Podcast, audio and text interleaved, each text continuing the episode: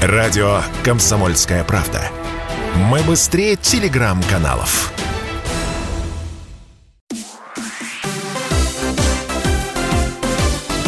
Новости спорта. Барселона не смогла обыграть на выезде Айнтрахт в первом матче 1-4 финала Лиги Европы. Встреча, которая прошла накануне, завершилась со счетом 1-1.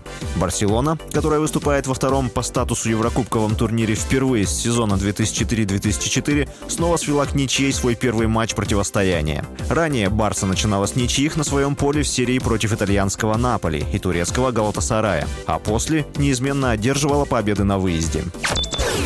10 апреля на турнире UFC 273, который пройдет в США, временный чемпион UFC в легчайшем весе россиянин Петр Ян проведет бой-реванш против действующего обладателя титула в этой весовой категории Алджамейна Стерлинга. Бойцы должны были встретиться еще в октябре прошлого года, но американец снялся из-за проблем со здоровьем.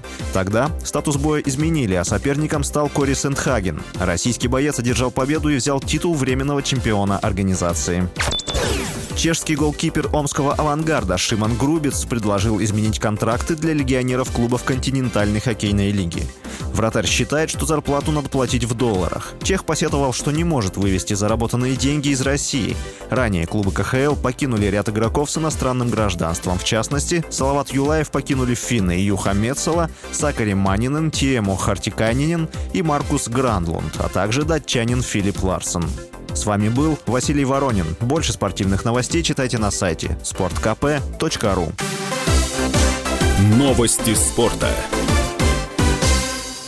sportkp.ru О спорте, как о жизни.